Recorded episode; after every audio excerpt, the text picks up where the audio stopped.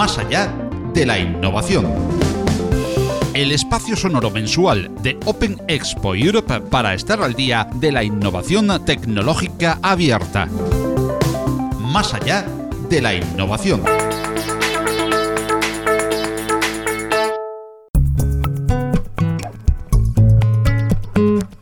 La encuesta que más allá de la innovación propuso en Twitter a todos los oyentes sobre las mesas redondas celebradas en Open Expo 2019, recibieron el 33% de los votos, en igual medida, la de transformación digital y la de ciberseguridad en el mundo open source. Así pues, y atendiendo a vuestras peticiones, la entrega de hoy de Más allá de la innovación la dedicamos a reproducir la mesa redonda que tuvo lugar en la sala IBM de la nave en Madrid durante la celebración de Open Expo Europe 2019, dedicada a la ciberseguridad en open source. En ella intervienen como moderador Vicente Ramírez Molina, redactor jefe de Cybersecurity News, acompañado de Jorge Oteo García, CIO de Vocento, Tomás Isasia, director de Tex Innovation Ideas and Cybersecurity Solutions, Fernando Antonio Acero Martín, director de Ciberdefensa del Ejército del Aire de España, y Ángel Ramos Obregón, responsable de Arquitectura de Seguridad en Liberbank. Muy buenas tardes a todos y gracias por estar aquí en horario de tarde en esta mesa redonda de ciberseguridad en el mundo open source, una, una mesa que estoy seguro que va a ser muy muy interesante. Eh, ¿Cómo desarrollar una buena estrategia en el mundo open source? Eh, eh, bueno, pues con el auge del IoT, que, que, llevamos ya tiempo hablando del IoT, pues las aplicaciones que están basadas en, esta, en open source pues nos rodean cada vez más y lo más importante, cada vez pues manejan más información privada sobre, nuestras vidas, ¿no? las aplicaciones. Entonces, ¿cómo desarrollar una buena estrategia de ciberseguridad? ¿Qué trabajo están haciendo las empresas en este sentido? Y, a qué riesgo estamos expuestos. Serán algunos de los temas que vamos a, hablar en esta mesa, para la cual quiero presentar a Ángel Ramos, responsable de, arquitectura de, ciberseguridad, de seguridad de Liberbank. Buenas tardes, Ángel.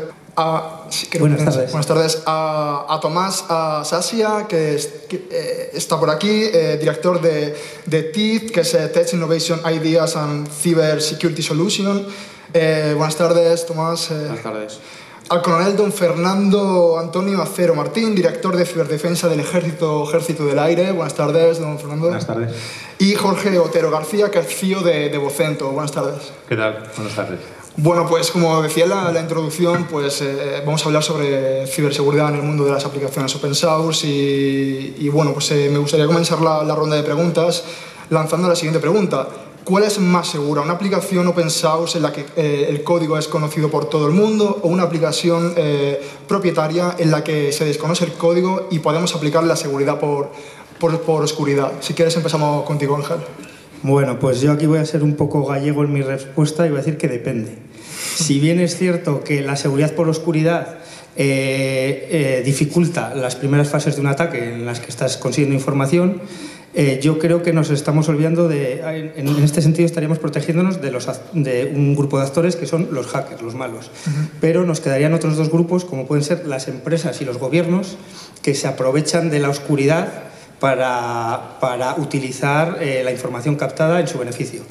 Entonces, eh, si, si lo planteamos de una forma global, incluyendo a todos los actores, yo creo que la seguridad eh, de las aplicaciones open source es mucho mayor porque es conocido por todos el funcionamiento de la aplicación en sí. Entonces, dificultamos que las empresas, los grandes proveedores o, o los gobiernos consigan nuestra información. Entonces, pues depende.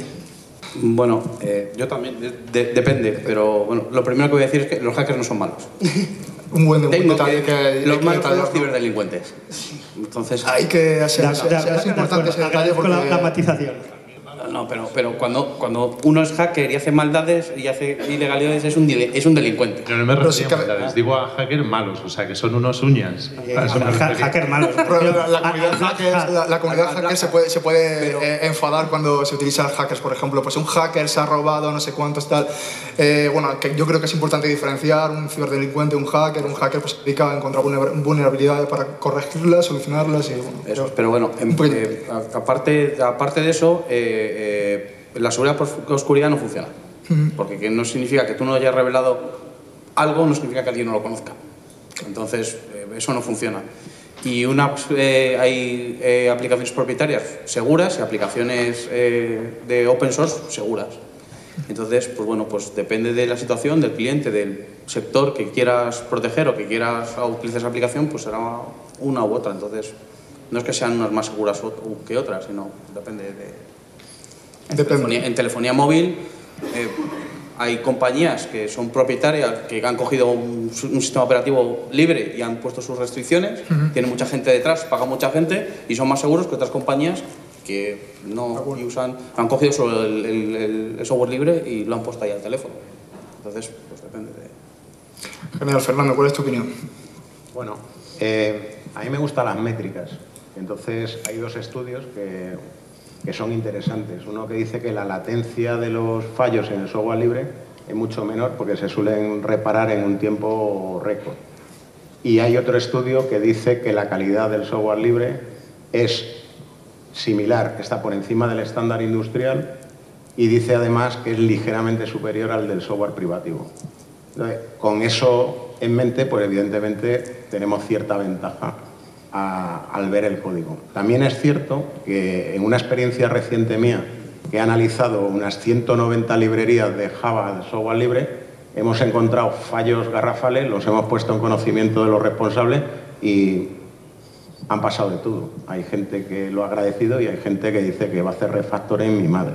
Entonces, pues, el que esté usando esas librerías tiene un serio problema, ¿no?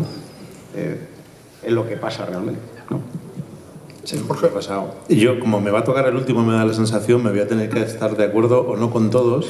Ahora empezamos la siguiente ronda. Jodido, contigo, ¿no? Para... Lo tengo jodido. O sea, me empieza luego conmigo porque si no, no tengo mucho que decir. No, eh, yo creo que hay un problema en el, en, el desarrollo del software libre y no, no, no, pido que estéis de acuerdo, todo lo contrario, y es que se reutiliza mucho sin saber lo que se, se reutiliza. Y eso sí es un problema o un posible problema. A partir de ahí estoy de acuerdo con lo que está diciendo. Es decir, o lo que estáis diciendo. No es más inseguro una cosa que otra, es depende de quién desarrolle o qué empresa hay detrás o qué grupo de personas hay detrás si cumplen ciertas normas de seguridad. Ya está. Pero sí, desde mi punto de vista, hay un problema en la reutilización del código. Reutilizamos código open source sin saber realmente qué es lo que se está, es lo que hay detrás y eso sí es un peligro. Pensamos que está bien y a lo mejor no lo está. Bueno punto de debate. Sí, yo creo que influye mucho eh, la empresa, la entidad que te esté integrando en tu sistema ese software.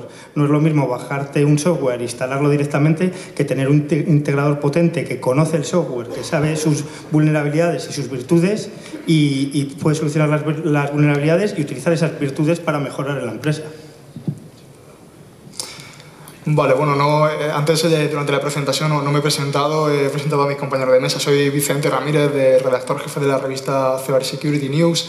Y bueno, pues eh, los que igual no me conocéis, yo no vengo del mundo técnico, eh, igual pues mucho de lo que estáis aquí tratando, pues yo estoy aprendiendo de mucho de vosotros, pero una de las cosas que se lleva mucho tiempo también hablando y, que yo he, escrito sobre ello, sobre la, la seguridad desde el diseño de los dispositivos un punto muy importante que también lo recoge, por ejemplo, la GDPR, etcétera, ¿no? y, me gustaría preguntaros, eh, ¿creéis o cuál, es vuestra opinión? Los grandes fabricantes de, teléfonos móviles, por ejemplo, por, por irnos al dispositivo más utilizado en el día a día, ¿están trabajando verdaderamente la, la, seguridad del diseño de esos dispositivos, teniendo, asumiendo aún así un, mayor coste que esto supone del dispositivo?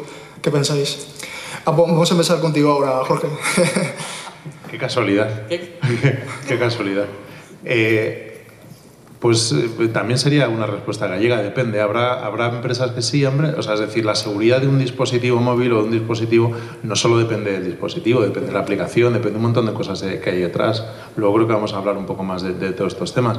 Pero eh, no sabría muy bien qué, qué decir. Es decir, cómo, qué, ¿Cuántos eh, eh, recursos tiene Huawei, tiene Apple, tiene demás a, de verdad meter seguridad en los dispositivos? Pues seguro que bastante, pero luego llegas con una aplicación que desarrolla cualquiera y te, destripa todo el teléfono, ¿no? Es decir, eh, no, no solo es responsabilidad del fabricante, es responsabilidad de todos.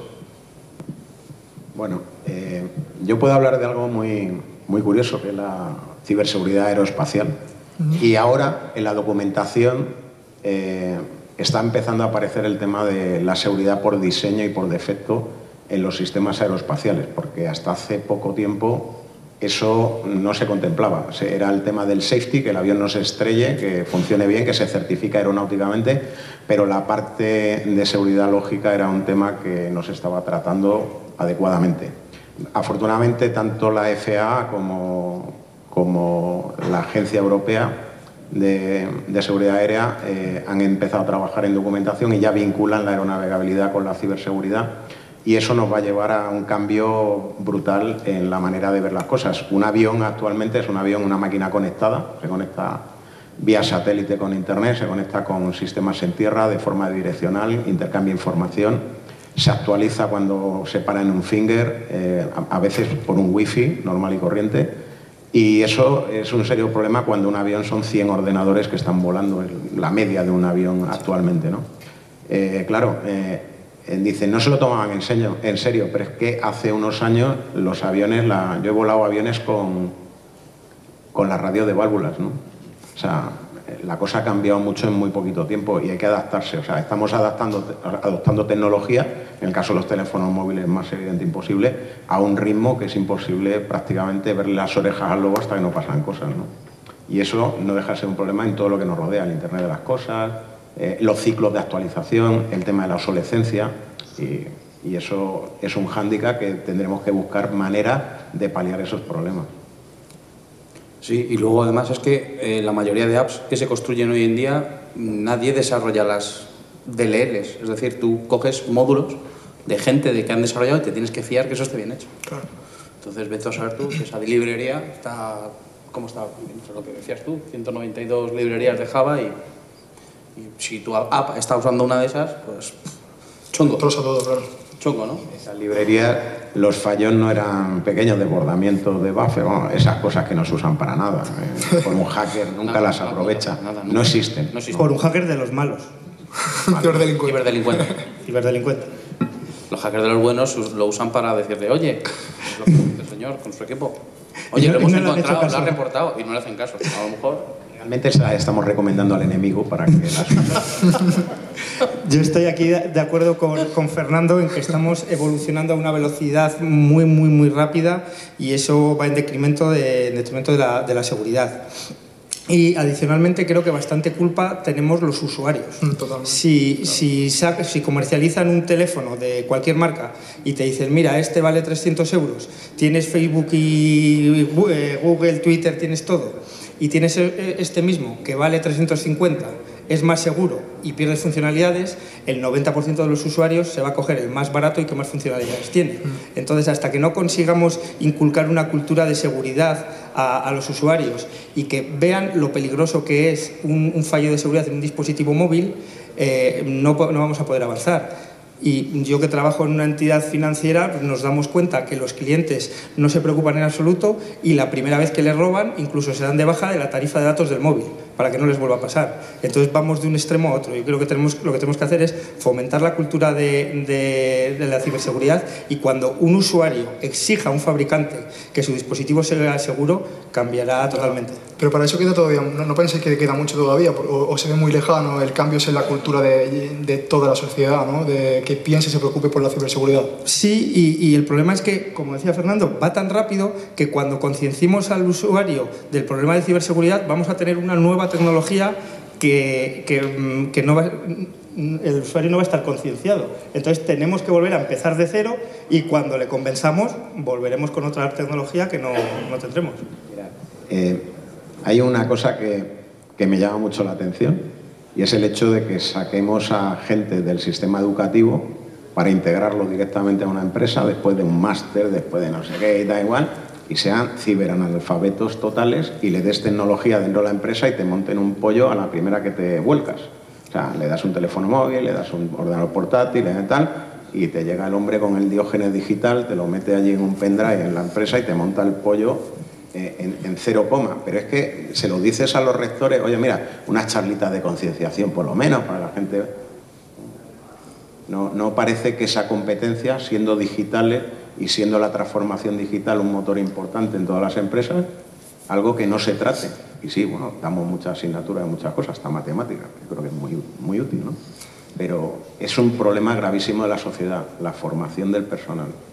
Y hasta que no sufren un incidente, hasta que no les roban el dinero del banco, hasta que no publican en internet todas las fotos que tenían en, en el móvil, la gente no se conciencia porque no ve las orejas al pero muchas veces eso pasa y yo, por ejemplo, he, he sido consciente de mi propia piel de que, de que pues, me habían robado la cuenta de una determinada red social y no me había dado cuenta. La gente a lo mejor pues igual no se, igual no se llega a dar cuenta nunca de que le han robado determinada información y, pues eso va a también un problema para Eh, comunicar. de- ¿Os puedo hacer una pregunta? Eh, estáis, eh, no, no, ya, ya verás. Eh, estáis, estáis un poco perdidos en alguna ciudad del mundo mundial y, y no tenéis ningún tipo de conexión y hay una red wifi abierta. ¿Os conectáis o no? Ni de coña. Ni de coña que sí, ¿no? No. Depende de la necesidad que tenga. Hay 42 ejemplos que grados, no. el centro de Seúl, Vosotros vienes trabajáis- sin dormir y necesitas encontrar un hotel. Vosotros Hablo trabajáis, vosotros Yo no me trabajáis, conecto a ¿cómo nada. trabajáis? No, no, no me conecto a nada. Eh, Yo tampoco, ¿eh? pero, pero lo normal es que la gente se conecte. Es decir, efectivamente hay una falta de concienciación enorme, enorme. Y pasa con las aplicaciones, no solo por el dinero. Es decir, si al final alguien te da un servicio X, el que sea, que es que no te lo puede dar nadie, le da igual la seguridad. De hecho, Sí. no solo le da igual la seguridad, es que todas las cláusulas que pone aceptar las pone todas del tirón. Les da igual. Pero eso es el siguiente, siguiente, siguiente, Por siguiente. eso, el- ¿qué- ese es el siguiente, siguiente, siguiente, siguiente de las Claro. de toda la vida. Entonces te conectas a la wifi, te conectas a la wifi seguro. ¿eh? Que no, que no. Ya te digo yo que no. Bueno, ya para terminar el tema ¿Qué os de... parece esa linterna que accede a vuestra agenda, vuestros números de teléfono, vuestras fotos? Es una linterna, geolocalización. Seguro que es para algo bueno, Hombre, para que brille más. para que brille más. Como a mí antes, que me- se me ponía a brillar la linterna. Pues eso. Pues de esas existen. ¿Quién mira los permisos? ¿Quién mira las licencias? Si alguien se leyera las licencias de algo, no lo usaría, desde luego. Pero nadie se lo lee. Esa es la, Y, la y gran mentira de Internet. los desarrolladores deberían permitirte el aceptar parci- parcialmente eh, los scopes de una aplicación, que creo que se está empezando a hacer ahora. No me vale con que me digas o todo o nada. Pues mira, no te quiero dejar acceder a la, a la brújula o no te quiero dejar acceder a la, a la geolocalización. Eso se está empezando a acceder ahora porque se están poniendo un poco las pilas los fabricantes, permitiéndote bloquear eh, los sensores en función de la aplicación. Pero al final, con- me acuerdo con los Android de hace un par de años, eh, eran lentejas. Querías la aplicación y aceptabas todos los scopes. Claro, pero querías la, porque querías la aplicación gratis. Entonces, el, el desarrollador, cada aplicación gratis algo tiene que ganar, que será tus datos. Robarte los datos, o sea, comerciar con tus datos. Pero lo que no puedes hacer es, lo que no se puede pretender tampoco es, yo soy un desarrollador que desarrollo un software, doy mi tiempo y no sé cuánto, lo pongo, tú lo disfrutas y yo tengo que pagar mi casa y tengo que comer. Pues de algo tengo que vivir, ¿no? Entonces, eh, lo que no hay que ser es cuando... Eso lo habéis que, escuchado que mil son, veces. que son desarrolladores, pero no gilipollas. ¿no? Eh, exactamente. Exactamente. Entonces, entonces, claro, agua. cuando algo es gratis, el producto eres tú. O sea, y ahora, el problema no es eso. El problema es que hay aplicaciones de pago que tú pagas por ellas y te están haciendo lo mismo. Y, y entonces te están llevándose tus datos sin que tú lo sepas, aunque sí. La- En las cláusulas lo ponen, como Vale. la de Facebook que tarda nueve días en leértela. Yo eh, estoy de acuerdo ahí contigo en que de algo tienen que vivir, pero dime que estás vendiendo con mis datos. Dime que estás eh, que cuando me instalo la Es que a lo aplicación de la lo está diciendo las cláusulas, pero que son de nueve días de lectura. Claro, si, si me Y pones entonces 100 tú no y al tenido- final me lo dices, Claro, pues- pero tú no has tenido la paciencia de estar nueve días leyéndotelo. Porque yo te aseguro que Facebook dice que comercia con tus datos. Pero te tardas nueve días en leértelo. Pero lo pone. ¿Y en qué lenguaje lo pone? Ah, eso, pero en el lenguaje de los abogados. Lo siento Claro, para que sea y abogado. un chavalillo que saca que tiene su primer smartphone con 14 años se va a leer todo ese documento y lo va a comprender cuando no lo comprendemos casi ni siquiera los expertos que tenemos dudas leyendo cláusulas y tienes que preguntar a servicios jurídicos decirle oye qué dice exactamente aquí me está diciendo que sí o que no porque es que no lo entiendo Y los permisos. Claro. Vamos a ver. Le doy permiso a una aplicación para acceder a mis fotos. Puede ser para poderlas manipular, para poderlas. Pero puede ser para robármelas. Y Ah, para que mandarlas. Los permi- claro, los permisos son muy elásticos. deberían ser mucho más granulares Más granulares, e- evidentemente, y más claros. Decir, bueno, yo accedo a sus fotos para esto o para aquello, para que no salen de su dispositivo. ¿Para, para qué? Eh, ahí tenéis el caso reciente de la aplicación de la Liga. Sí. Afortunadamente les han dado un palo, pero Barato. bueno 50 Barato, barato para lo que han hecho, 50.000 barato. euros con el beneficio que han conseguido eh, llega a parecer un poco, un poco ridículo claro. el año que viene pagan otros 50.000 y se ahorran 2 millones en, en conexiones piratas O sea, yo les pagaría por la labor de concienciación que están haciendo. Bueno, eh, vamos a pasar a la siguiente pregunta. Eh, vamos a hablar ahora sobre sistema de vigilancia masiva. Eh, si nos vamos, por ejemplo, a, si no me equivoco, a un país como China, creo que esto pues, es muy utilizado ¿no? y la, no sé si pues, la gente estará de acuerdo, ¿no? pero bueno, que se utiliza es una realidad. ¿Es, ¿Es legítima la vigilancia masiva de las comunicaciones? ¿La vigilancia masiva aporta seguridad de forma global? a pesar de, de, la pérdida de intimidad o perdemos nuestra intimidad sin que realmente haya un valor añadido que es la seguridad? ¿Qué pensáis? Pensamos ahora contigo, Ángel. Pues yo creo que, ni, que, perdemos intimidad y no nos aporta ningún tipo de, de, seguridad. Y cuando pones el ejemplo de China, siempre les ponemos como muy malos, pero tendremos que ver lo que estamos haciendo nosotros o lo que nos están haciendo a, a nosotros. Yo creo que la vigilancia masiva, eh, para, después de un ataque, sirve para evidenciar que no vale para nada porque siempre pues, cuando hay un ataque, un atentado, dicen, salen noticias de ya tenían datos de esta, de esta persona. Cuando eh, vigilas masivamente a la gente, el problema que tienes es analizar todos esos datos. No hay manos para analizar todos esos datos y las herramientas para filtrar yo creo que no están lo suficientemente avanzadas para que sea asequible analizar todos esos datos y la evidencia es eso. Cada vez que hay un atentado, cada vez que hay un intento de atentado, siempre salen a la luz que algún servicio de inteligencia lo conocía, que algún país ya lo conocía. O sea, que creas que mmm, realmente el problema está en que todavía la tecnología para reconocer a, o tratar tal cantidad de información eh, no está tan desarrollada y no llegan a a percatarse del de, de individuo que puede cometer un atentado, por ejemplo. Claro, pues eh, se están poniendo filtros de eh, reconocimiento de, en los emails, en, uh -huh. en, en, los teléfonos, pero precisamente el, el malo es el que, el que no usa esos términos. Claro. Y, y, al final lo usa pues, gente que está bromeando, que está usando ese vocabulario porque mi amigo es la bomba, y eso no quiere decir que vaya a poner una, una bomba. Entonces nos faltan mano, manos para escuchar y analizar toda esa información o unos filtros que con las manos que tenemos nos permita hacer un análisis efectivo de esa, de esa información. No sé qué pensáis vosotros, no, tú que debes no, ser el No da miedo de lo que estáis hablando. Vamos a ver. Eh, bueno, a mí me encanta la Constitución y ese artículo que dice se limitará la informática, el uso de la informática, la intimidad y esas cosas, me parece bien. El secreto de las comunicaciones ya es algo que me encanta y creo que se debería cumplir a rajatabla y para eso lo pone la Constitución, que es la Carta Magna y es lo importante. Ahora bien, eh, la falta de capacidad para analizar el volumen actual de datos que se generan eh, implica el uso de inteligencias artificiales y otro tipo de herramientas que se están desarrollando ahora de forma importante. ¿Os dais cuenta del riesgo que es salirte de la horquilla de Pareto en ese entorno? Que te quedes en el 20% de un falso positivo en un momento determinado y que te cambie la vida. Es la tiranía del algoritmo. O sea, si ahora si las pruebas que hicieron Facebook que te podían provocar una depresión cambiándote las noticias que te aparecían en tu en tu timeline, imagínate qué puede pasar eh, cuando una inteligencia artificial esté analizando cosas sacadas de contexto, problemáticas y demás. Creo que estamos sacando los pies del tiesto de forma importante. Yo participé en un estudio que se hizo por parte de la Unión Europea a raíz de la vigilancia masiva de los Estados Unidos para ver qué implicaciones tenía para, para Europa principalmente y evidentemente nadie es una potencia por ser amable. O sea, chicos, el mundo es el que es, la geopolítica está ahí de toda la vida, ¿no? Eh, es un problema y los ciudadanos quizás deberían ser más conscientes de que tienen que ser más celosos de muchas cosas. Pues yo no tengo nada que ocultar, a mí qué tal, sí, pero cuando lo saquen de contexto o, te, o, to, o no te den un crédito en el banco o, lo utilicen en tu más. contra esos mismos datos. Claro. Porque yo siempre que lo comento con la gente me dicen, no, es que yo no soy un delincuente, no soy un traficante. ¿Qué van a conseguir con mis datos? Usarlos en tu contra para venderte lo que no quieren, para conseguir, en el caso de las, elecciones, de las elecciones presidenciales en Estados Unidos, eh, decidir en qué momento iban los, los anuncios en la, camp Pero eso de ya, la campaña. eso ya está pasando y lo regalamos, ¿eh? tampoco hace falta que nos pongan cámaras, si ya regalamos nuestra vida. O sea, sí, ¿qué, sí, ¿qué, diferencia hay entre poner cámaras de, de, vigilancia masiva y estar subiendo todas nuestras fotos a Instagram?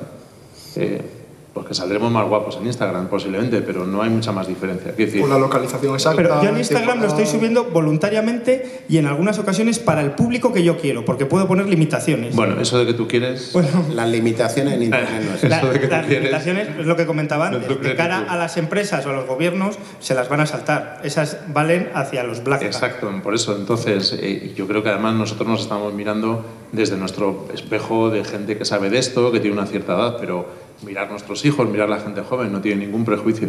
Está subiendo constantemente cosas. Y les da ¿Qué más igual. da que te pongan una cámara? No, evidentemente, claro que da mucho. De- de- es, es muy diferente. Pero, pero en fin, eh, primero deberíamos empezar a hacérselos, a hacer celosos con lo nuestro para reclamar que no nos vigilen. Sí, pero además es que ocurren varias cosas. Uno es, en Londres han, han puesto un sistema en el cual si te cubres la cara te pone una multa por, de 90 libras. O sea, ya es preocupante que no puedas ir por la cara, eh, por la calle y te pongas... 30, bajo, 30 grados bajo cero, una. ¿vale? O sea, te pones la bufanda y, te, y llega un, pol- un bobby y te pone 90. ¿Vale? En Beijing, el sistema que tienen de cámaras, de 180.000 cámaras, te localiza en menos de 7 minutos. En el momento que alguien conscientemente mete tu foto y dice, estoy buscando a este tío. Si en 7 minutos tienes a la policía rodeándote. En el aeropuerto de Schiphol, en, en Holanda, lo estaban probando ya con, con biometría del iris. O sea, estás andando por el aeropuerto y están analizando sin tu consentimiento tu iris para por seguridad. No entiendo Pero, por ejemplo, no problema, pero en California lo han prohibido, este tipo de, de- de- de vigilancia. O sea, lo mismo que están haciendo en Londres, en California no está permitido. Eh, los sistemas de vigilancia existen, existirán y, y- y seguirán recolectando información y la mayor información se la estamos dando nosotros gratis. Por nuestro ego. Nuestro ego es, fíjate qué guapo soy o qué pedazo chuletón me acabo de zampar. Porque vacaciones en la playa, en la playa. cuando estás aquí al lado en tu pueblo y entonces, no se ve entonces, que- eso es, y se lo estamos facilitando. Y hay unos algoritmos detrás haciendo un montón de cosas. Un montón de cosas. Lo que yo tengo mis dudas es lo que habéis dicho de que no haya tecnología y manos para tratar toda la información que está pasando. Yo eso tengo mis dudas. ¿eh? Yo creo que yo creo que sí la hay, sí, Sí. se hace, la NSA está ahí. Y, en fin, otra cosa es que, que- que para el mundo cotidiano las personas normales tampoco se van a, se van a emplear tanto. Yo, yo tengo, yo tengo una anécdota, estuve hablando de esto en una conferencia en enero en Santander sobre los sistemas de vigilancia chinos ¿vale? y americanos y llegué a Madrid después de la conferencia y, oye, qué casualidad, la semana siguiente se me estropeó el coche, la lavadora, la televisión, la radio, el ordenador, todo. Dije yo, qué casualidad, ¿no? O sea, Justo. no sé, mi nivel de paranoia empezó a subir bastante. O sea, no sé por qué, ¿vale? Y fue justo después de decir, no, Bueno, eliminas el hecho de que compraste todo eso hace 20 años, ¿no? Eso no cuenta, ¿no? no. No, no. No, eso no, no, no, no. Se me podía haber estropeado otra cosa, pero, pero no, no, no. Si fuera toda la vez, tío, vale, pero no, no, no, no, no. O sea, era- es curioso, lo, lo tienes por ahí mm, puesto, porque además lo puse en Twitter, además dije yo, joder, no me jodas. Lo publicaba ahí para que encima lo, lo tengan estas empresas, ¿no? Yo tengo un caso parecido eh, por una zona de, de Moscú en la que llevaba cinco, cinco dispositivos electrónicos y misteriosamente se me apagaron los cinco a la vez. Eh, Desde por- pero apagados, eh, muertos, como si se les hubiera acabado la batería. De móviles, portátiles, tabletas, todo. Entonces eso, llámame paranoico, pero creo que algo, algo que pasó. pensar. Claro. Y luego hay aplicaciones muy, muy simpáticas, como esa que hay de Facebook de, de vídeo en directo. Que estoy en Disneylandia con mi familia, disfrutando allí mientras me están robando mi casa en Madrid. Está bien, está muy bien. Es decir, que estás allí. Porque Sí, la verdad que. los delincuentes lo agradecen. Claro, exactamente. Pero es que la gente no se da no se da cuenta de que publicar ese tipo de cosas pasa. Y el otro día ha pasado en, en el entorno cercano un robo y les pregunté qué, qué habían dicho en redes sociales del tema de dónde iban a estar y tal. Efectivamente, habían dicho no, vamos a la playa, vamos a estar 15 días, no sé qué, qué bien nos lo vamos a pasar. Y ya había alguien que estaba diciendo a ver dónde vives y la llave. O sea, que aquí conse- aconsejáis, por ejemplo, publicar en diferido, ¿no? De Si nos vamos más. eso siempre. Hombre, estamos hoy eso depende de lo que quieras. Si quieres que vengan, que si quieren que vengan a casa estando tú dentro, pues, Publico- publicamos en diferido. Publicamos Si en los diferido. quieres esperar, si los quieres esperar, así dices, bien, bien. Hay otra solución que es no publicar y mandar a las personas que quieres que reciban esas fotos, se las mandas por email. O o por publicamos nuestra sistema. foto en la playa y la del Rottweiler junto en la casa, ¿no? Ahí la foto de... bueno, pues... eh, bueno, hemos hablado... eh, íbamos a hablar sobre pues, ciberseguridad en open source. hemos estado- estamos hablando de otros muchos temas. Y bueno, vamos a hablar en general de ciberseguridad, ya que contamos con un elenco aquí de expertos muy interesante y aprovechando que está Fernando y ya hemos hablado de vigilancia masiva, yo quería preguntarte, Fernando, sobre los grupos eh, yihadistas y, por dónde se mueven estos grupos en canales sociales. No sé si nos puedes eh, dar un poco de...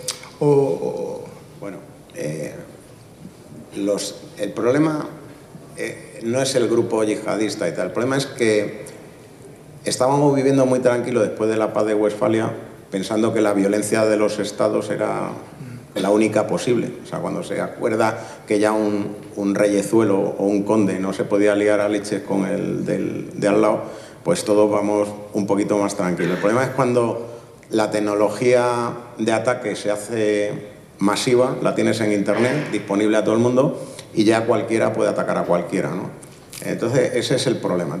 Los actores en sí, no es que haya yihadismo y tal, que lo hay, lo hay ciberterrorismo, hay todo, hay una tecnología disponible y un mal uso de esa tecnología a favor de unos fines que pueden ser de lo más diverso. Ese es el principal problema. Eh, evidentemente, eh, la capacidad actual de Internet para llegar a las personas es grandísima, sobre todo porque además permite una interacción que hace que el sello sea mayor. Si tú interactúas con una persona y llegamos a un acuerdo, eh, durante un tiempo este hombre dirá que hemos llegado a un acuerdo y que estamos de acuerdo en lo que hemos hablado. Y mañana lo defenderá a muerte como cosa propia. Y eso es el, eh, como se está moviendo el tema de eh, los movimientos radicales en Internet. ¿no? y es muy peligroso, porque esa interacción genera una impronta importante y genera además que esa persona haga proselitismo y más y más, y esto es muy difícil de parar. en este momento eh, creo que se están haciendo muchos esfuerzos para evitar eso, para evitar ese tipo de cosas. Se está eh, trabajando mucho en temas de ciberinteligencia para evitar ese tipo de, comportamientos que son claramente peligrosos y pueden llevar a situaciones muy, muy graves. Eh, por cierto, sin ser un experto en esto, ni vamos lejos de ser un experto en esto, si alguien piensa que los yihadistas lo hacen por un fin alá y todo ese tipo de cosas, el negocio de ciberdelincuencia el año pasado ya genera más, más dinero que la droga. Es decir, aquí hay un negocio brutal, brutal. Y si lo, lo podemos ver como otra cosa, pero esto es un negocio. Totalmente. Vale, bueno, pues vamos a sacar otro tema que yo creo que también es muy interesante, ¿no? Y es el tema del flujo de comunicación en el sector de la ciberseguridad, porque pues para reaccionar ante un ciberataque, poderlo prevenir. Pues es muy importante el flujo, el flujo de comunicación. Pues hablamos de, por ejemplo, eh, los propios responsables de ciberseguridad de las empresas con instituciones como Enciber, el CNPIC, el CCN, o entre los propios CISOs, por ejemplo, ¿no? o, bueno, pues, eh, o con las empresas proveedoras. Entonces, eh, si yo os digo decirme en una escala del 1 al 10 o del 0 al 10, ¿en qué punto creéis que se encuentra el flujo de comunicación entre los expertos de ciberseguridad en ámbito nacional? ¿Y, por qué? Empezamos contigo, Pues yo te daría un 3, un 4. Porque a nivel personal yo creo que sí que hay relación entre los CIOs, CISOs o los, las personas implicadas, pero deberían estandarizarse y oficializarse esos, esos canales. Siempre tendemos a, eh, cuando recibimos un ataque, callarnos. Cuando realmente, si tuviésemos un foro adecuado, transmitirlo. ¿Y por qué el callarnos? Eh, eh, ¿Cuál es el principal pues motivo de.? Desde por mí por, miedo a sanciones, por miedo a, que un superior te diga por qué te, por qué te la han colado. Yo creo que eh, en función del tipo de ataque pueden ser muchos factores por, por lo que los nos callamos y no he visto a nadie que, que le miren bien cuando habla de, un ataque que ha sucedido en, en su empresa. Yo como, perdona, ¿eh? yo como vengo del mundo, eh, soy CEO de Vocento y por tanto medios de comunicación, a nosotros sí nos gusta decir cuando otros fallan, ¿eh? de hecho lo publicamos. Igual, igual no o sea que, sí, sí. Si tenéis algún problema, me lo contáis. Yo ya te lo, cuento para que, ¿eh? salga, para que salga en la prensa. Está, lo hacemos. Lo hacemos, sí, sí. Yo creo que los de los demás. Un especial. Creo que deberíamos mejorar, mejorar esto porque el ataque que me han hecho hoy a mí, mañana te lo van a hacer a ti o una variante de ese ataque o otra empresa. Y si mejorásemos esto, mejoraría la seguridad global de todos yo me imagino, por ejemplo, eh, porque imagino que muchos de los ciberataques que afectan a las empresas españolas afectan simultáneamente a varias empresas. Entonces, yo me imaginaría, oye, pues el CISO o el CIO de una empresa pues se pone en contacto con otra que ha visto que se ha visto afectada, cómo van a trabajar, tal, tal. ¿Esto ocurre en la realidad o no? No, no, no. No ocurre. Y además yo creo que a la industria del software, por ejemplo, de los fabricantes, no le interesa nada que eso funcione así, honestamente. Eh, y yo conozco foros, no de CISOs, pero en, media tenemos foros de, en los cuales nos hablamos, nos contamos un montón de cosas y funciona, pero yo no lo veo en, en, el, en, el, un, un, medio diferente y, o sea, en, un medio, en, unas personas diferentes, estos CISOs, en industrias diferentes. A lo mejor CISOs de una misma industria todavía, pero de muchas industrias muy diferentes es muy complicado. Insisto que a la industria no creo que le interese. Es que el tema de la ciberinteligencia también está maltratado, ¿no? Que a mí me llame un CISO diciéndome que me, ha pasado por encima WannaCry y me ha hecho polvo, no me sirve de mucho. A mí lo que me sirve es lo que llamamos nosotros ciberinteligencia actuable, que es lo que entra en mis perimetrales y me impide que a mí me afecte esa amenaza que se está moviendo por Internet. Eso es lo que hace falta, un core común de intercambio de información actuable, que podamos meter de alguna forma esa inteligencia de una amenaza desconocida que se ha convertido en conocida para que todos estemos protegidos. Claro, también tienes que tener unos perimetrales, tienes que tener una manera de intercambio y demás. Esto de compartir información, pues está bien pues, cuando voy a comprar algo y, oye, ¿qué tienes tú? ¿Cómo te va? ¿Cómo funciona esta empresa? Voy a contratarle y tal pero para el tema de ciberinteligencia... Claro, pero es a nivel personal, a nivel de como conozco a este claro. CISO, le llamo personalmente. No hay un organismo, un ente con el que podamos coordinarnos a nivel personal. Aquí, aquí hacen falta IOCs e IOAs, o sea, indicadores de compromiso, indicadores de ataque y de forma automática meterlos en los perimetrales para que eso, que era una amenaza, deje de serlo. Es, es lo que funciona. Lo demás es nada, además se mueven las cosas tan rápidas. Mirar el caso de WannaCry, el de libro. O sea, en nada de tiempo estaba todo el mundo. Cuando se infectaba una máquina empezaba a buscar otra vulnerable y las empezaba a infectar. Entonces, el, el, la primera ronda de ataques vale, pero la segunda que hubo bueno, y es la para que ha habido, matar y al... la que ha habido este año en Estados Unidos, no, sé. es que, jolín, un año sin parchear el, el Eternal Blue. Yo me, me, me, hago de cruce y están diciendo, ahora somos aquí los numantinos, no vamos a pagar. Llevan ahí no sé cuánto tiempo sin poder, en Detroit sin poder ir ni a No sé, en Baltimore, Baltimore. Baltimore. Bueno, es que ha habido otra también ahora, que con lo mismo. Dice, mira, ¿Y era código libre o aplicación propietaria? Pues no lo sé, eh, llevaba, esto era un Windows sin parchear, o sea, no, de toda la vida, lo que usamos todos, ¿no? Si te pesca, te lo mereces. Sí. Si, si- si hay una vulnerabilidad conocida, parche conocido, lo del WannaCry, publicado hace seis meses o un año, no es parcheado, mm, noticias, todo el mundo de esto, y el año siguiente te pesca, te lo mereces. O sea, te lo mereces por idiota. O sea, Y lo de esta no, hay, no hay ningún tipo de justificación. Y, y- y lo de esta gente, lo de hacer copias de seguridad debe ser de débiles, porque demuestra algo malo, ¿no? Es que pienso que alguien me va a atacar alguna vez. ¿Para qué voy a hacer una copia de seguridad? Yo vivo muy seguro, ¿no? Pues, joder, no son capaces de restaurar nada. O sea, que... que algo, algo- sí, eso, eso lo he visto yo en un disco, la copia de seguridad en el mismo disco. Sí, eso también lo he visto, sí. Bueno, eh, también se habla mucho de, de talento en ciberseguridad, se habla de que hace falta mucho talento. ¿Cómo se forma este talento joven que desde el punto de vista de las universidades, qué se, qué se requiere y qué estáis haci- haciendo, por ejemplo, pues los responsables de, en vuestras empresas, cómo estáis trabajando para captar ese talento? ¿Y por qué mucho talento eh, decide irse al extranjero? Imagino por condiciones económicas.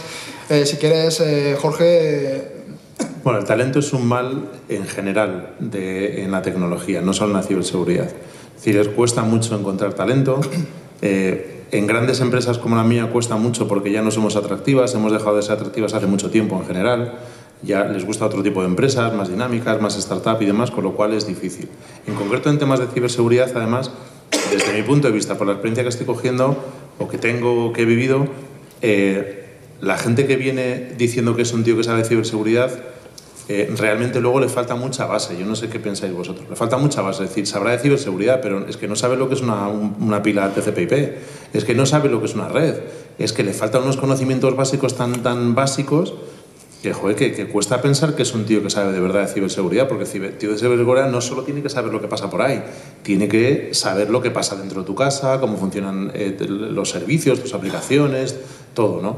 Y bueno, es una sensación que tengo yo, fruto de mi experiencia. No sé qué pensáis el, resto, pero de verdad es preocupante. Yo estoy totalmente de acuerdo contigo y sí que ha habido algunos avances en ciberseguridad en materia de gestión. Viene más la gente un poco mejor preparada, pero técnicamente no sé las universidades, institutos eh, no se han adaptado a las necesidades de las empresas y los profesionales, los estudiantes, bueno, cuando terminan y dejan de ser estudiantes, yo creo que no salen lo suficientemente preparados para, para enfrentarse a la vida real. Y, y, que es mucha, mucha teoría, pero les falta haber cacharreado, haber conocido, que creo que eso eh, se, hacen más pues, los que somos frikis y lo hemos hecho en paralelo a, los estudios. Porque yo de todas las certificaciones y estudios que he realizado, mmm, realmente lo que estoy aplicando en mi trabajo es lo que he aprendido por fuera, lo que me ha molestado yo en conocer y aprender, no lo que me han preparado en los organismos oficiales. Bueno, en mi caso, eh, que es un poquito más complejo que el resto, porque lo mío no es ciberseguridad, es ciberdefensa. Tiene una connotación de que mi adversario puede ser otro Estado con unas capacidades muy grandes y tal. Eh, busco dos cosas que son muy difíciles de, aparte del conocimiento, es un tema de aptitud y de actitud.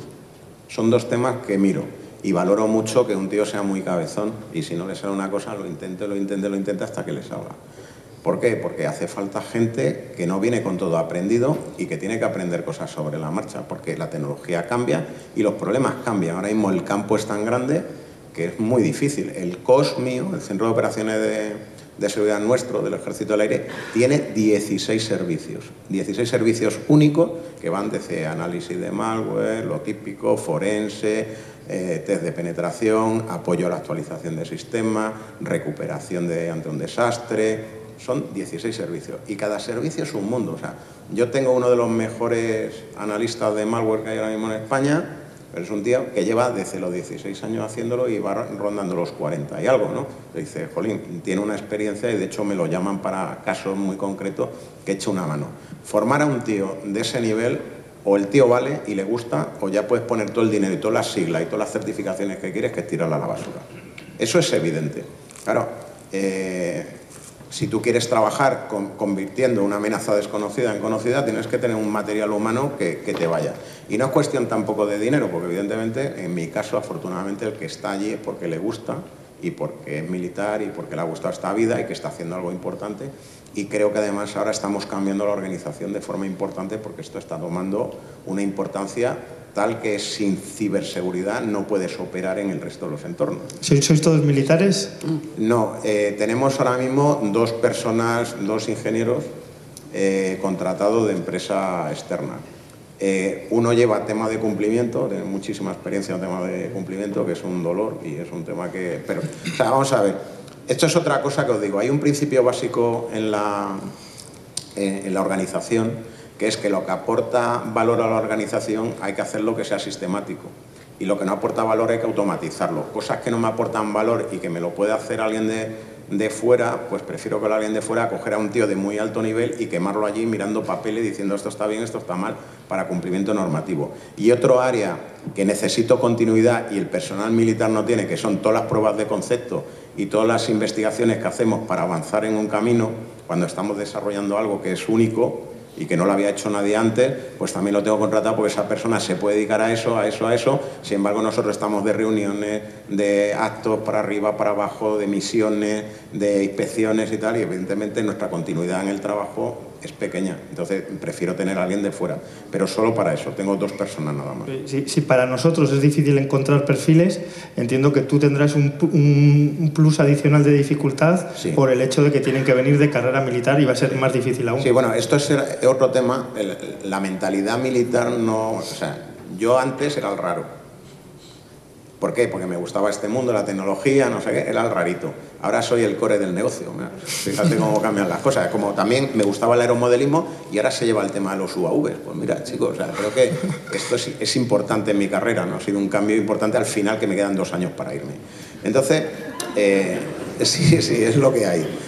Pero, claro, en un entorno donde hay mucha disciplina, donde toda la formación está arreglada, donde no te puedes salir mucho del carril, porque yo para estar aquí hablando ahora se ha tenido que pedir una autorización para venir aquí a hablar. De este tema, porque estoy hablando de algo también relacionado con mi trabajo. Eh, evidentemente es difícil, es difícil en mi entorno, porque además es un, un entorno más reducido que el resto de la sociedad. O sea, tienes que buscar a alguien de ese. Afortunadamente, eh, hemos conseguido recopilar el talento y he de decir que tengo gente muy, muy, muy buena, muy buena. Y, bueno, ahí vamos avanzando y estamos consiguiendo cosas francamente interesantes. O sea que, bien. Fenomenal. Eh, Tomás, no sé si quieres apuntar algo Sí, más. no, eh, eh, mm, la gente se va, simplemente muchos de ellos porque fuera pagan más y aquí no. O sea, muchos de ellos es, es simplemente, para mí dedicarte a la seguridad, como decía Jorge, tienes que conocer muchas cosas por debajo antes. O sea, seguridad es, digamos, la capa de la tarta. Si no sabes, no tienes tarta debajo, no, no te puedes dedicar. Y luego, por último, el tema de formación. En, los, en las universidades hoy, de hoy en día, en las carreras técnicas de informática hay una asignatura de seguridad. Una. Y en las de desarrollo hay, lo preguntas y no se sabe lo que es el desarrollo seguro. Entonces, estudias una carrera de desarrollo, ingeniería del software, y no sabes lo que es el desarrollo seguro. Pues mal vamos, ¿no? Y si ya Entonces- hablamos de desarrollo defensivo, ya, pues, ¿para qué hablamos? no, no, no, ya no me meto ahí, Fernando, ya no me meto ahí. Pero eh, eh, en una, en- hay una universidad que tiene un grado de ciberseguridad que este año se va- van a hacer el segundo año. O sea, que empezaron el año pasado a hacer el grado de ciberseguridad. Año 2018. O sea, 2019, el, el segundo año. No hay ningún, todavía ningún licenciado ahí. Entonces, llegamos tarde. O sea, llegamos Y sin, tarde. y sin embargo, cada vez están pidiendo más gente en ciberseguridad. Cada vez están, cada vez, y- o sea, es, es un poco lo que os decía antes, es decir, cada vez hay más demanda de gente de ciberseguridad, por tanto tienen más prisa en aprender temas de seguridad para cu- ocupar esos puestos de trabajo, con lo cual es una dinámica muy peligrosa esta. Pero Jorge, es que el problema está en que antes, el que era el técnico de sistemas, ya no existen sistemas. Ahora eres técnico de seguridad, porque es que mola más. Esto es otro tema importante. Vamos a ver. Yo entiendo la seguridad como parte integral de la formación global de un tío de- de- dedicado a, a- a informática o incluso a, telecomunicaciones. ¿Por qué? Porque ya a mí no me vale que un tío administre un sistema si no lo, administra de forma segura. Pues no lo administra bien. No, no lo Bien y administra. o sea, seguro. es, es un analfabeto funcional, no me vale, porque me va a crear un problema en la empresa. Entonces ese tío no me vale. ¿Qué le estamos formando ahí? Nada. Nada. Nada. Pero- No le estamos dando una formación válida para incorporarse a un mercado laboral como está ahora. Nosotros ahora mismo estamos cambiando todos los planes de estudio para que la formación de, segur- de ciberseguridad no sea un pegote dentro de- del, del ciclo formativo como una asignatura o una María, sino que se está haciendo para que forme parte integral desde el principio. O sea, cuando se habla de administración de un router, se administra la seguridad del router también. Claro, todo, todo. Muy bien, bueno, pues nos quedamos ya sin tiempo, y, pero, pero quería preguntar a ver si, si, si alguno de vosotros tiene alguna duda, alguna pregunta que le quieran lanzar. Eh, podéis levantar la mano y, y tenemos. Vale, aquí tenemos una persona. Solo, solo vemos los de la primera fila. Así que si levantéis la mano por allí, no sé. Que conste que aunque he cerrado los ojos he estado escuchando todo el rato. Que conste. Sí te vemos. que a mí se me vio. Vale, yo por ejemplo estoy de acuerdo muchas veces con Fernando, pero voy a decirle una cosa. En tema de seguridad, yo, bueno, es una cosa que yo he dado a actividades extraescolares en colegios de primaria, creando una asignatura de prevención de riesgos informáticos. Y yo creo que debería de ser casi el pilar importante en el hecho de entender cómo funciona el sistema operativo, cómo funcionan los datos. Es que la gente utiliza un móvil, una aplicación, sin entender el concepto más básico, con lo cual es gente que es que, lo que decir, los niños, la gente joven es que se la pela, porque no lo entienden, para ellos es magia. Y el problema está que la magia, si no hay prevención, aparecen enfermedades venéreas digitales, por decirlo de alguna manera, y se propagan como puñeteras plagas. Entonces, para mí yo creo que, que haya gente, decir, ostras, es que hay que invertir en tener un tío, es que, es que sinceramente, si la masa no tiene el más mínimo conocimiento de prevenir qué coño es un archivo dentro de un disco duro o qué aparece en una carpeta raro, mal vamos por mucho que haya un administrador cojonudo que lo lleve, porque sinceramente él no va a ser capaz de parar la mierda que arrastra la masa. bueno, más que un- una pregunta, es un, consejo, ¿no? Ahí. Pero es que es correcto. Correcto, correcto. O sea, el core, claro. el- el- el core en formación no está en ir a formar a gente en seguridad diciendo, te voy a formar a estos técnicos y demás, porque técnicos hay- habrá 100.000, pero personas hay millones. Entonces tienes que formar a, a personas para que entiendan y tengan una base. Una base sobre el- de, la, de la seguridad, y más a los niños. Y yo ya te aseguro que el colegio de los niños no se enseña absolutamente nada de esto. O sea, de vez en cuando va la policía por ahí, les da alguna charla de redes sociales, oye, no hagáis esto y tal. Y a los niños, pues al principio les mola ver el uniforme y ya está, y se les pasa. Y al día siguiente hacen así, selfie y lo suben.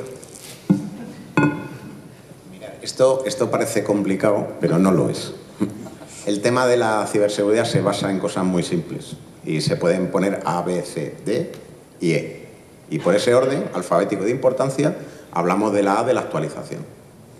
La B, bastionado, o sea, configuración segura. La C, concienciación y ciberinteligencia. Dos cosas de la C. La D, defensa activa, ya vamos para allá. Si vemos las A, B y C, son buenas prácticas, son el 98% de los incidentes eliminados. Lo dice la estadística, no lo digo yo. Y luego vamos a extender esa medida al perímetro, si es que lo puedes definir en algún momento, pero eso ya es para frikis, ¿no?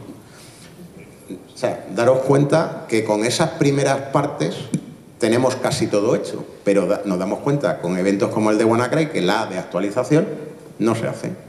Entonces, ¿de qué estamos hablando? Estamos hablando de que la gente tampoco sabe que tiene que actualizar su teléfono móvil. Pues dice que si lo actualizo me va más lento. ¿Para qué? ¿Para qué? Sí, la tele. La tele. La mía tiene antivirus, por cierto. Sí. Antes no, ahora sí. Bueno, ¿y la luz? La luz. El robot aspiradora. ¿Cuántas veces te actualizas tú? Yo lo actualizo todo, No, a ti mismo, digo. Día a día, ¿no? Que eso deberíamos ser los primeros en actualizar nosotros.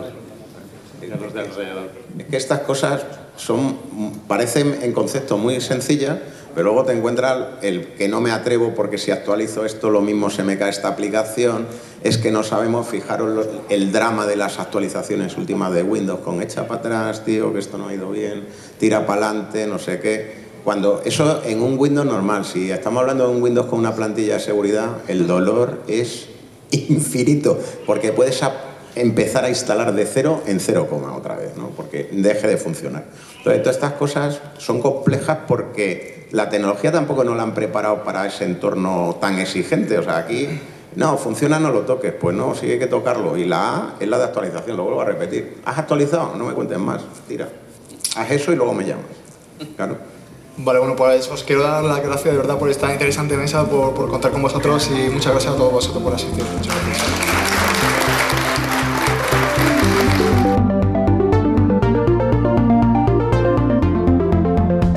Más allá de la innovación es un proyecto divulgativo en formato podcast patrocinado por Open Expo. Suscríbete al podcast en Google Podcast, Apple Podcast, Evox, Spreaker, Spotify, audios de YouTube o visítanos, óyenos y suscríbete al feed en nuestra web más allá de la. Si te gustan los contenidos que te ofrecemos en Más allá de la innovación, comparte con todos nuestro podcast o apóyanos con tus likes y valoraciones, ayudándonos así a crecer y poder seguir trayendo cada semana más y mejores audios alrededor de la innovación tecnológica abierta.